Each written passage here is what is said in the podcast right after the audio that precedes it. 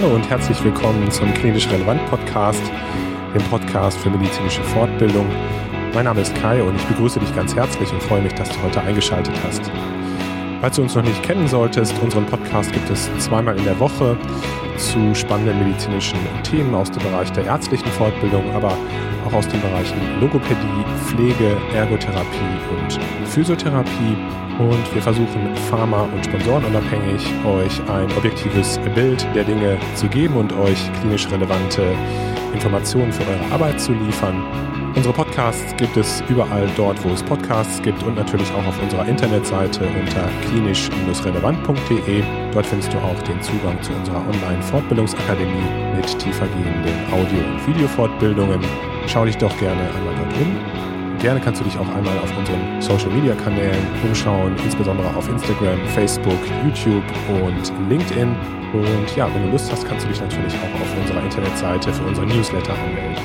Heute habe ich einen sehr, sehr spannenden Gesprächspartner, nämlich Professor Tjalf Ziemsen aus Dresden. Er ist der Gründer und der Leiter der MS-Ambulanz dort an der Uniklinik in Dresden und ja, wir sprechen heute über ein Mammutprojekt, würde ich sagen. Es geht um die Nutzung von digitalen Zwillingen im Bereich der MS-Therapie und der MS-Behandlung. Und was das ist und woher diese Idee kommt, wird euch Professor Thiemsen gleich erzählen. Und ja, ich kann euch das Interview nur ans Herz legen, auch wenn ihr nichts mit MS oder Neurologie am Hut habt. Denn zum einen ist Professor Thiemsen ein sehr sympathischer und furchtbar schlauer Mensch. Und zum anderen ist dieses Thema der digitalen Zwillinge für die Zukunft der digitalen Medizin sicherlich sehr, sehr interessant und zukunftsweisend. Ich wünsche dir also viel Spaß beim Zuhören und viele Informationen und viele Impulse für deine Arbeit.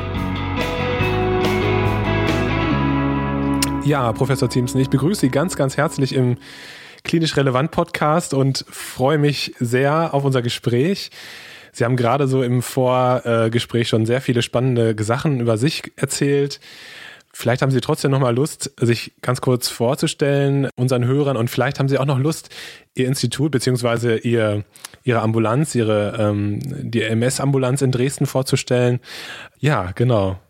Ja, also ich freue mich extrem, dass ich jetzt auch in die Ehrenkategorie gehöre, bei Klinisch Relevant äh, zum Podcast eingeladen worden zu sein.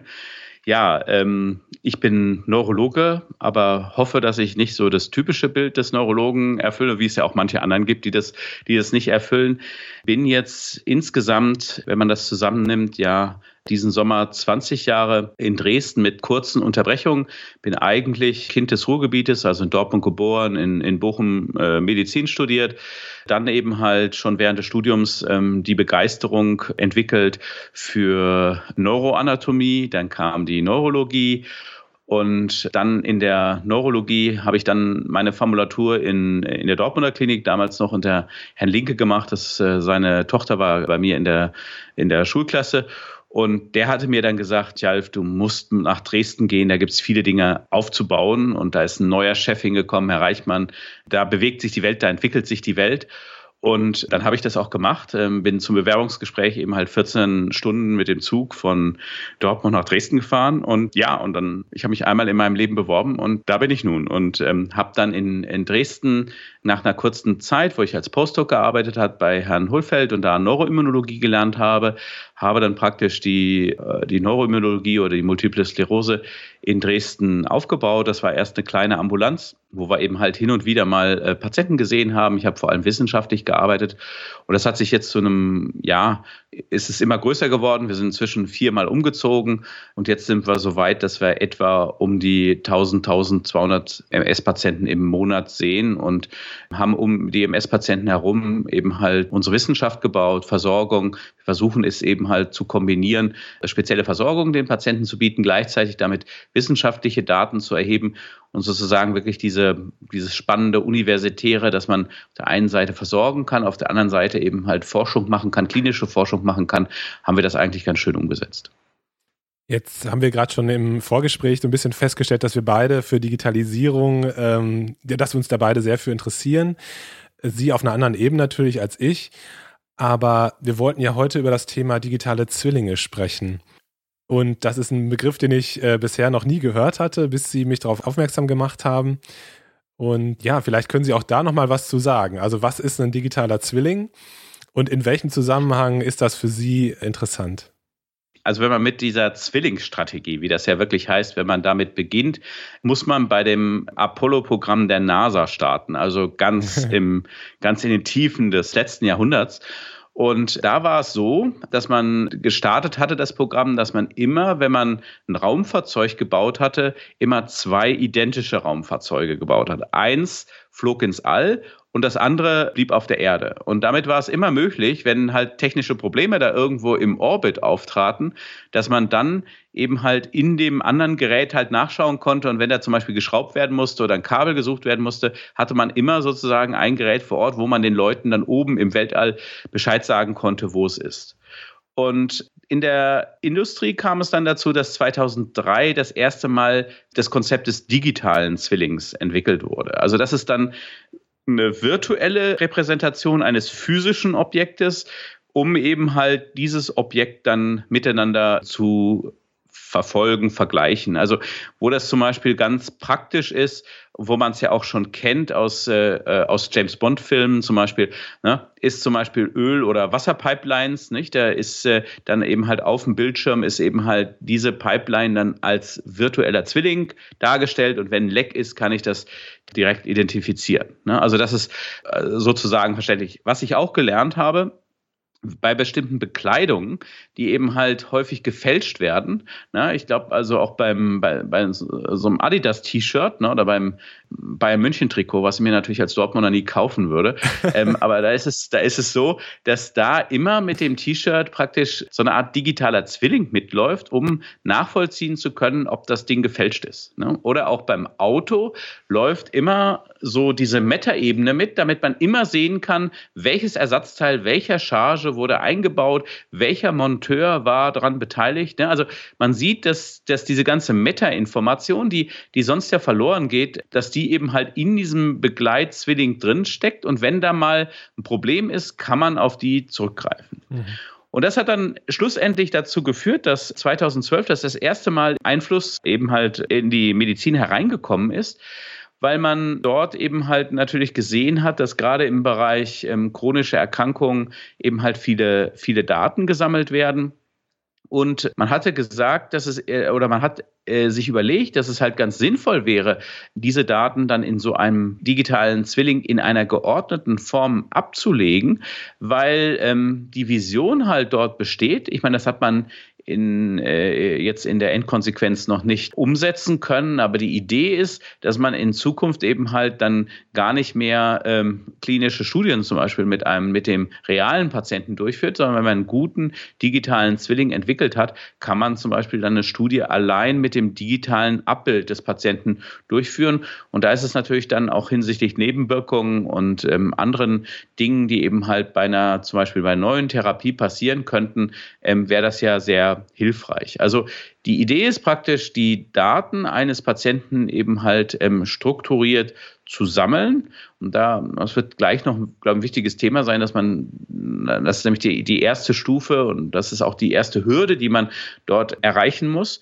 Und ähm, dann kann man eben halt mithilfe dieser Daten dann äh, mit äh, innovativer Algorithmen natürlich äh, sehr viel mit ähm, künstlicher Intelligenz und anderen Algorithmen kann man dann aus diesem digitalen Zwilling zum Beispiel Prädiktion machen, also Voraussagen zu machen, wie es dem Patienten dann, wie es dem Patienten ergeht, welche Ansatzpunkte da auf den Weg gehen. Und, und das funktioniert zum Teil schon. Also wir haben in der Onkologie schon Konzepte, wo das umgesetzt wird, auch in der, in der Kardiologie, also bei bestimmten Herzerkrankungen, wo das umgesetzt wird. Leider gab es das eben halt bislang in der Neurologie nicht. Und es ist natürlich äh, eine Herausforderung, weil wir eben halt verschiedene Schritte gehen müssen. Gleich, äh, ne, was wir gleich ähm, diskutieren sollten, ne, wie man Daten erhebt und was für Daten man dort erhebt. Weil das natürlich unabdingbare Voraussetzung ist, dass ich diese Sachen nutzen kann, um dann im nächsten Schritt eben halt aus diesen Daten dann Dinge zu berechnen. Genau, das wollte ich gerne fragen. Ne? Also was kommen da für Daten rein?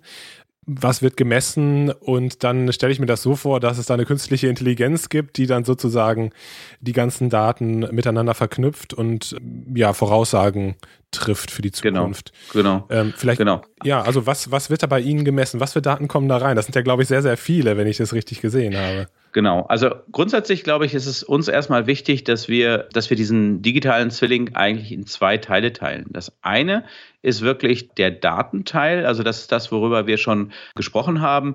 Also wie gesagt, das sind Daten, die wir in der normalen klinischen Routine erheben, aber natürlich bei uns in der Neurologie, ja, bei allen Erkrankungen, aber natürlich bei der Multiplen Sklerose insbesondere natürlich auch die Bildgebung, aber natürlich auch immer in immer zunehmendem Maße natürlich Daten, die vom Patienten selbst kommen, also die er entweder als Fragebogen eingegeben hat oder die er eben halt mit Hilfe von Apps oder anderen netten Gadgets sammelt, dass man das eben halt mit hereingibt. Aber es kommt natürlich bei uns dazu und ähm, wir haben bei uns eine, eine große Biobank und auch eine, ein großes Interesse an immunologischen und auch an neurobiologischen Biomarkern, dass diese gesamten Informationen auch einfließen. Ne? Das ist, haben Sie sicherlich schon ähm, äh, oder kennen ähm, die äh, Podcast-Zuhörer unter diesem Thema Multiomics, nicht? Das sind die Proteomics oder die Lipidomics, ne? also die Multiomics. Das sind eben halt Daten aus ganz, ganz unterschiedlichen Bereichen, äh, Biomarkerbereichen, Immunomics, Metabolomics, Proteomics, Transcriptomics,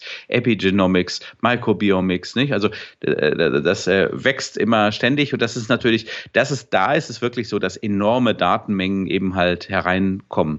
Aber das muss eben halt kombiniert werden mit, und das ist uns sehr wichtig, mit den sogenannten, das nennen wir die Deep Clinical Phenotypes. Also uns ist es, glaube ich, nicht genug, eben halt einfach die Tatsache, dass ein Patient einen Schub gehabt hat oder, oder irgendwas Einfaches, das wir reinnehmen. Wir versuchen, die unterschiedlichen neurologischen Funktionssysteme so genau zu erfassen, äh, wie es geht. Da nehmen wir dann zum Teil digitale Instrumente oder andere Dinge in die Hand. Wir haben eine sehr, sehr, können wir sicherlich auch mal zu einem späteren Zeitpunkt besprechen. Wir haben eine sehr, sehr elaborierte Ganganalyse. Ne? Wir haben den hässlichsten, aber teuersten Teppich, ne? auf dem man läuft und der dann eben die Schrittfrequenz äh, oder die, äh, eben hat das die G-Funktion messen kann. Und dann sind wir ganz gemein, während der Patient zum Beispiel dann auf diesem G-Teppich läuft, ärgern wir ihn. Ne? Also muss er dann zum Beispiel Rechenaufgaben lösen und dann können wir mhm. sehen, wie sich der Gang eben halt verändert. Ne? Oder, oder wir machen andere Dinge, um eben halt den Patienten abzulenken, dass er Schwierigkeiten hat, sich auf den Gang zu konzentrieren. Also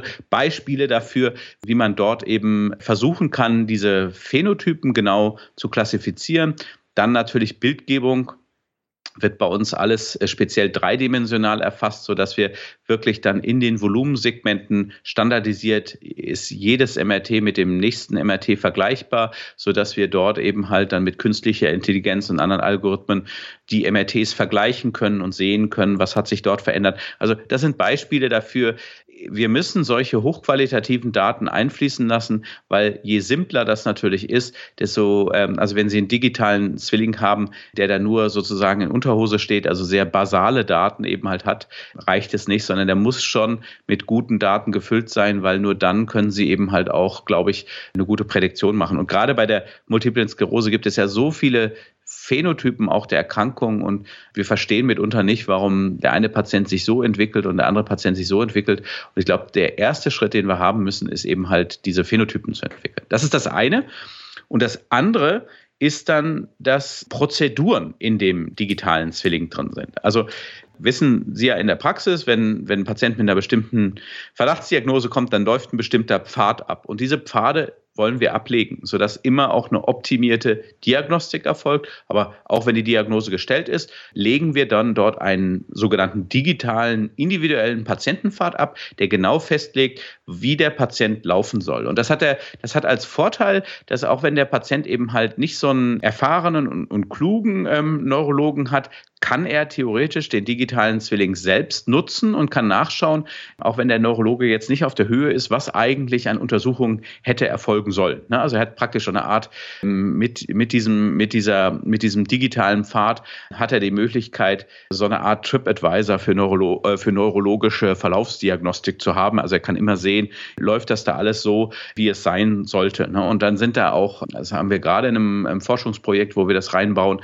haben wir so Qualitätsindizes drin, die immer erfasst werden, dass wir dann auch immer sehen, ob diese Prozeduren eben halt gut ablaufen, ob das alles auf dem Weg ist. Und wir glauben, dass es, dass diese diese Tandemstruktur von Daten sowie diesen Prozeduren, dass das eben halt wichtig ist, äh, weil wenn Sie nur Daten haben, wir wollen ja nicht nur einfach sammeln, sondern wir wollen in den Prozeduren auch festlegen, wie wir weiter sammeln, ne? weil es macht nicht Sinn, nur einmal zu sammeln, sondern wenn wir zum Beispiel ein MRT machen, müssen wir auch festlegen, wie häufig wir das MRT machen wollen, wie wir das dann im Verlauf sehen wollen. Und deshalb glauben wir, dass diese Doppelstruktur eben halt sehr wichtig ist.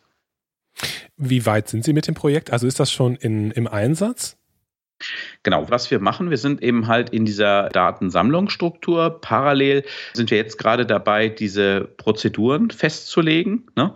Und da ist es dann so, dass diese, dass wir im Moment dabei sind, was ja auch zu den digitalen Zwillingen gehört, dass wir dabei sind, so ein Dashboard, also Dashboard, das stellt sozusagen die Daten des digitalen Zwillings für Arzt und für Patient oder für Hausarzt auch da. Da sind wir gerade drin, dass wir dieses Dashboard erstellen, dass wir diese personalisierten klinischen Pathways erstellen, dass wir diese innovative Datensammlung eben halt machen. Ne? Also dass wir uns überlegen, wie sammeln wir die Daten eben halt ein und was der nächste Schritt ist, ist eben halt so ein klinisches Entscheidungssystem zu haben. Also wo wir jetzt gerade auch experimentieren, ist zum Beispiel, wir haben jetzt einen, einen, einen, eigenen Avatar, der dann auch mit dem Patienten, also wenn er nicht bei uns in der, äh, in der, im Zentrum ist, der redet und Daten erfasst. Ne? Und wir versuchen gerade herauszufinden, ne, ob das zum Beispiel, ob, ob, ob es angenehmer ist für einen Patienten, dass ein Avatar zum Beispiel Fragen stellt, als dass er irgendeinen Fragebogen beantworten muss. Ne? Weil wir müssen natürlich natürlich auch Informationen vom Patienten bekommen, wenn er nicht bei uns im, im Zentrum ist. Und da experimentieren wir gerade mit so einem äh, und vergleichen gerade, ähm, wie wir Informationen jetzt zum Beispiel im Alter vom Patienten kriegen und ähm, arbeiten da eigentlich, das ist recht spannend, ähm, arbeiten da mit, äh, mit einem Neurologen-Avatar, was auch, äh, äh was auch nett ist. Der, der rationalisiert mich nicht weg. Ne? Also ich bin auch wesentlich netter als der Avatar und auch noch klüger, aber kann ja sein, dass das im Rahmen des Projektes sich dann auch noch ändert. Ja. Oh Mann, also ich kann mir vorstellen, dass das eine unglaublich große ein unglaublich großes Projekt ist, oder? Also was ist, wie groß ist Ihr Team? Absolut. Also die Vision ist, die Vision ist, dass wir das stehen haben, ist 2030. Ne? Okay, also okay. Ähm, äh, ich hoffe mal, dass wir dann in, in neun Jahren, wenn wir uns dann nochmal, dass wir dann die, die sozusagen die letzte Raketenausbaustufe halt haben. Aber man muss sich ein Ziel setzen, ne? Und das ist sozusagen der Punkt, der halt kommt, der, aber es ist eben halt sehr vielschichtig und der Anspruch ist ja auch, dass das nicht nur, dass das nicht nur funktioniert in der universitären Medizin, sondern wir wollen ja auch, dass wir das möglichst ähm, in einer Art und Weise machen, dass das eben halt, dass es auch Daten sind, die theoretisch eben halt auch in der normalen Versorgung erhoben werden können. Ne? Was hilft uns das, wenn man im Elfenbeinturm sowas machen kann? Ich denke schon, dass man MRTs anders und auch standardisiert erheben kann. Das wird hoffentlich sich auch durchsetzen. Ich denke schon, dass man eben halt neurologische Untersuchung oder Funktionstestung, dass man vieles digitalisieren kann, dass man damit den Neurologen auch entlastet. Ne? Aber unser Anspruch ist eben halt nicht, den Elfenbeinturm noch höher zu bauen, sondern das dann so zu entwickeln, dass man dann zum Beispiel so eine Neurologie-Messstation in einer Neuropraxis bei Ihnen hat ne? und wo man dann eben halt eine Funktionstestung macht, die dann in manchen Dingen eben halt genauer ist als die neurologische Untersuchung. Ich will sie nicht komplett wegrationalisieren, dann wäre ich wahrscheinlich äh, eh von den Neurologen ermordet, aber ich denke, man muss einfach sehen, dass manche Dinge, haben es jetzt gerade in, einem, in, eine, in einer Arbeit gezeigt, dass zum Beispiel der Romberg-Stehversuch, also diese Gleichgewichtstestung, dass das wesentlich genauer und quantitativer geht, wenn man das eben halt mit, mit so einer Kraftmessplatte, also wir haben jetzt so eine Messplatte bei uns im, im Zentrum, die, die die Skispringer nutzen, um die Skisprünge eben halt zu messen und die Kraftverhältnisse dort zu messen.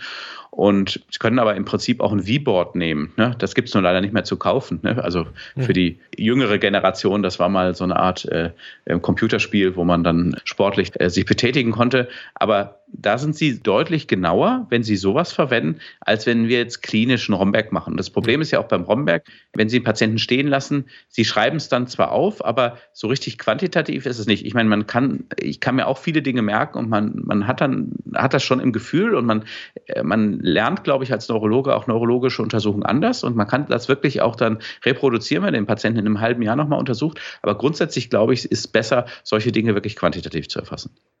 Und wenn ich Sie richtig verstanden habe, dann geht es ja auch darum, mit den Patienten zusammen bestimmte Entscheidungen zu treffen. Genau. Also das genau. Ist, ist ja sozusagen, das ändert sich ja sowieso sehr stark in letzter Zeit, dass auch der Patient viel mehr Kontrolle gewinnt über seinen Weg. Genau. Da habe ich Sie richtig verstanden. Genau, also es ist so, dass dieser, es gibt praktisch dann so ein, also auch, da arbeiten wir jetzt auch dran, ne? also ein Tandempfad. Äh, der Arzt hat praktisch einen Pfad, der natürlich ein bisschen komplexer darstellt und ja. mehr Resultate haben kann. Und der Patient hat dann auch seinen Pfad. Aber das geschieht zum Beispiel auch alles mit KI, auch dieses Dashboard mit KI, weil wir wollen eben halt das zeigen, was der Patient und was der Arzt erwartet. Ne? Und Sie wissen ja selbst, es gibt manche Neurologen, die sind sehr MRT fixiert. Ne? Und da ist dann wahrscheinlich bei so einem Dashboard ist das MRT das Wichtigste. Ne? Und es gibt manche, die eben halt klinisch auf diese Verlaufsbeobachtung setzen. Ja, und da ist eben halt schön, dass sie, wenn sie äh, dadurch, dass das adaptiv ist und ähm, sich anpasst und, und auch feststellt, auf was achtet der Arzt, wenn er eben halt diese Patientenverfolgung macht oder was, was führt er auch für Untersuchungen durch. Das ist eben halt auch spannend zu verstehen, wie, äh, wie solche Entscheidungsprozesse eben halt ablaufen. Ne? Also ich finde es immer spannend zu verstehen, gerade auch wie eine chronische Behandlung von der Steuerung her abläuft. Und mit solchen digitalen Instrumenten kann man Licht in die, in solche äh, Entscheidungsprozesse reinbringen und kann man lernen, wie eben halt, wie ein Neurologe tickt und auch wie ein Patient tickt und wie der zu Entscheidungen kommt. Aber angenommen, wir hätten jetzt, wir hätten jetzt schon dieses System fertig, so wie Sie sich das vorstellen. Das heißt, wie, wie würde das dann konkret aussehen, wenn ein Patient zu Ihnen kommt oder schon seit mehreren Jahren in der, in der Ambulanz in Behandlung ist? Also was wären dann die Vorteile oder was wäre dann der Nutzen von so einem, von einem, ich, glaube, System? ich glaube, ich glaube, dass dasjenige ist halt, äh, der Vorteil ist vor allem für denjenigen, für den noch nicht so viel Informationen vorliegen. Ne? Also ich komme jetzt als frisch diagnostizierter Patient herein und da ist ja immer noch so, dass das ein Riesenfragezeichen ist, in welche, in welche Richtung sich neurologische Erkrankungen äh, entwickelt. Ne? Und wir haben es ja leider bis auf wenige Ausnahmen, ne, die, die meistens ja die ganz schlimmen Erkrankungen, die Gehirntumoren, wo wir relativ, wo man relativ schnell sagen muss, der Patient wird daran sterben. Aber bei vielen Erkrankungen ist ja der, der weitere Verlauf ähm, ist unklar. Ne? Wie, wie, wie schnell läuft der Parkinson ein oder auch bei der MS, äh, bleibt das jetzt schubförmig, wann kommt der nächste Schub und muss ich eher aggressiv behandeln. Und ich glaube, gerade bei solchen Patienten ist es sehr wichtig, dass man da eben halt mit diesem System sagen kann, also man hat jetzt eben ja 1000 Patienten, die einen vergleichbaren Phänotyp haben wie dieser Patient und da haben wir die und die Erfahrungen gemacht, dass das Medikament anspricht oder wir können da relaxed sein, weil die Erkrankung einen relativ guten ähm, Verlauf nehmen wird. Hm, also ich glaube, äh, im Moment ist es so, dass wir gerade äh, am Anfangsstadium, dass wir da ähm, Schwierigkeiten haben, vorausschauend Entscheidungen zu treffen. Wenn wir aber klar wissen, zum Beispiel ein Patient mit so und so viel Läsionen, jetzt ein MS-Patient mit so und so viel Entzündungsherden im MRT, der wird auf jeden Fall eine schlechte Prognose haben. Ja, dann tun wir uns, glaube ich, auch leichter und können wir auch mit den Patienten das besprechen, dass eben halt eine deutlich aggressivere Therapie notwendig ist. Aber es ist natürlich so, dass es, äh, das ist eine Entscheidungsgrundlage und schlussendlich muss natürlich trotzdem jeder Arzt oder Patient dann selbst entscheiden. Aber das ist auch wiederum natürlich spannend für das System, weil das System das natürlich dann zur Kenntnis nimmt und da muss man analysieren, woran liegt das, dass eben halt, obwohl eigentlich äh, die Datenlage so ist, wie sie ist, dass trotzdem diese Entscheidung nicht gefällt wird. Aber ich glaube, das ist so ein bisschen, im Moment ist doch viel neurologisches Bauchgefühl. Ja was, ähm, was eingesetzt wird. Das funktioniert in der Regel auch recht gut, also weil Neurologen haben gute Bäuche, ne, muss man wirklich sagen. Aber es würde einem natürlich, geht Ihnen sicherlich auch so, äh, wenn man da ein bisschen validere Daten hat oder eine Grundlage hat, dass man sagen kann, also ich, äh, ich habe, also das ist ja auch neurologische Erfahrung, aber die, die kann halt nicht so groß sein wie so ein Datenkollektiv und auch nicht so genau sein wie so ein Datenkollektiv. Aber ich glaube schon, dass einem das hilft, dann solche Entscheidungen zu finden. Ja, insbesondere ja auch, weil sich ja in der Medizin so viele Veränderungen ergeben. Und es ist ja extrem schwierig, den Überblick zu behalten über die aktuelle Studienlage und so. Und deswegen kann ich mir vorstellen, dass das schon sehr hilfreich für den einen oder anderen sein wird.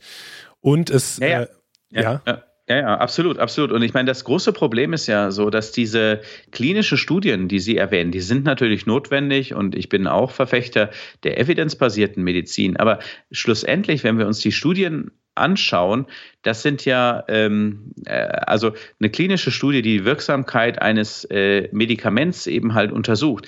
Die verwendet das Prinzip der hohen Endzahl um ein statistisch signifikantes Resultat zu zeigen. Also ich habe eben halt 1000 Patienten in einer Gruppe, 1000 in anderen und dann rein statistisch ist dann eben halt ein Unterschied, zum Beispiel bei den Schüben oder bei anderen Dingen, zwischen Gruppe A und Gruppe B. Aber das ist ja für den einzelnen Patienten, der in A oder B steckt, ist es ja überhaupt nicht aussagekräftig. Das heißt, das, was wir im Moment auch mit, mit Studien machen, weist nach, dass in einer Riesengruppe von Patienten, dass da eben halt ein Unterschied ist zwischen der einen und der anderen Gruppe. Aber das bedeutet nicht, dass für den einzelnen Patienten das genauso ist. Und deshalb, glaube ich, müssen wir nach einer, in der Evolution von, von Medikamenten müssen wir nach der Feststellung, dass ein Medikament wirksamer ist gegenüber Placebo oder einem anderen Medikament. Also da bin ich auch absoluter Verfechter. Das muss sauber gezeigt werden, auch mit einem, mit dem sauberen ähm, Studiendesign.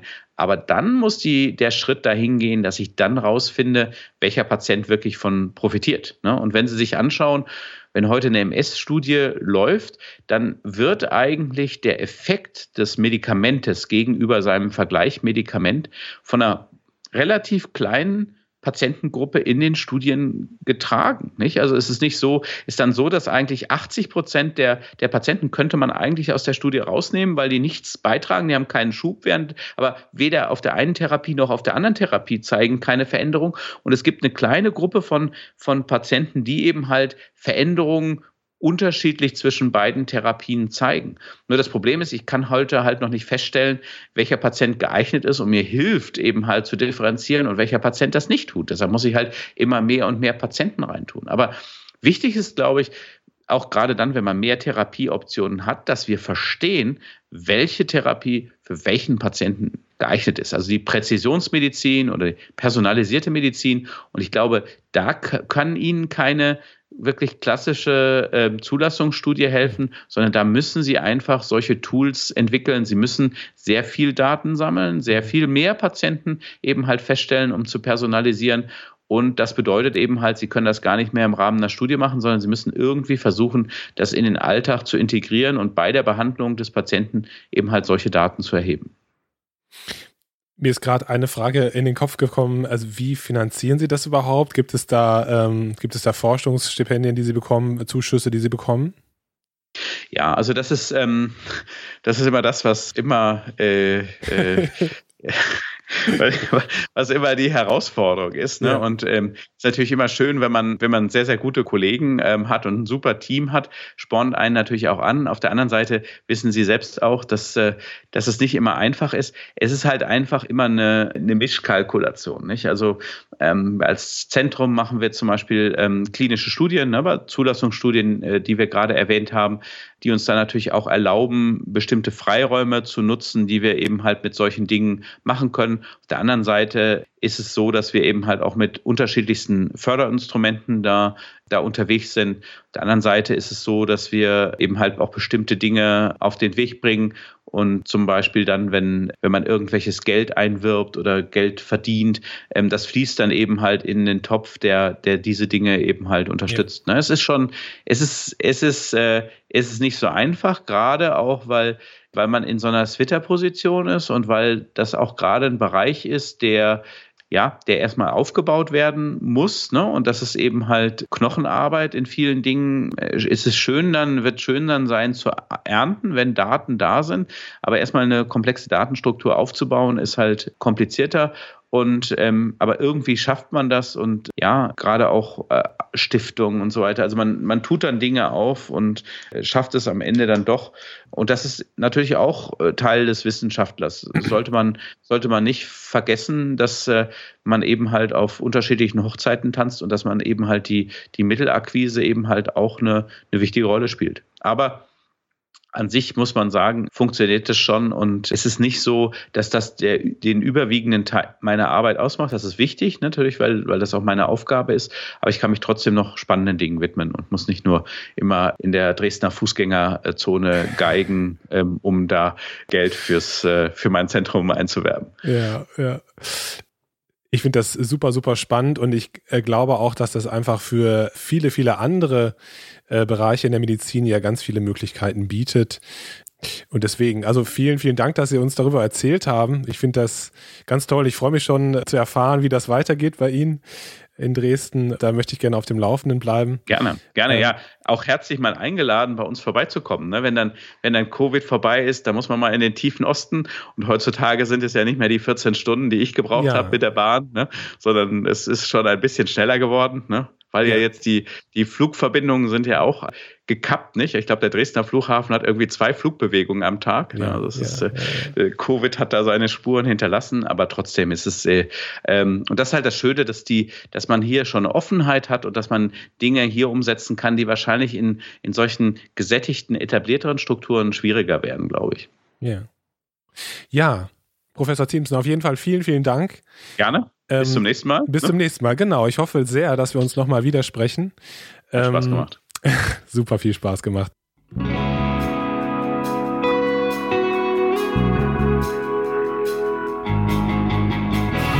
Vielen Dank, dass du heute wieder zugehört hast. Ich hoffe, dir hat der Beitrag gefallen und du konntest einiges für dich mitnehmen.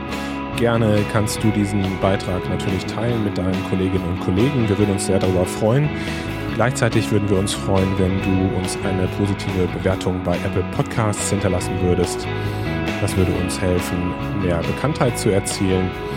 Und ja, wenn du Lust hast, einmal mitzumachen bei uns und auch mal einen Podcast-Beitrag zu produzieren, wenn es ein Thema gibt, das dich besonders interessiert oder wo du dich besonders gut auskennst, dann melde dich gerne bei uns unter kontakt.klinisch-relevant.de und wir melden uns dann bei dir.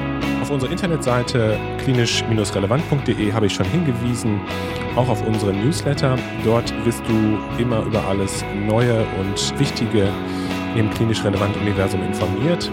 Und ich möchte nochmal Werbung machen für unsere Online-Fortbildungsakademie. Dort findest du spannende Audio- und Video-Fortbildungen, die du on demand machen kannst und wo du auch teilweise CME-Punkte sammeln kannst. Dort findest du auch den Link zu dem E-Book Antiepileptika für die Kitteltasche von Volker Seppör. Ein wirklich sehr gutes kleines Übersichtswerk über die gängigen Antiepileptika, die auf dem Markt sind. Und ja, dieses kleine E-Book kostet sogar nur 2,99 Euro, also ein echter Schnapper. Ich würde mich sehr freuen, wenn du beim nächsten Mal wieder einschalten würdest. Bedanke mich für deine Aufmerksamkeit und wünsche dir eine gute Zeit. Bis dahin, mach's gut. Ciao.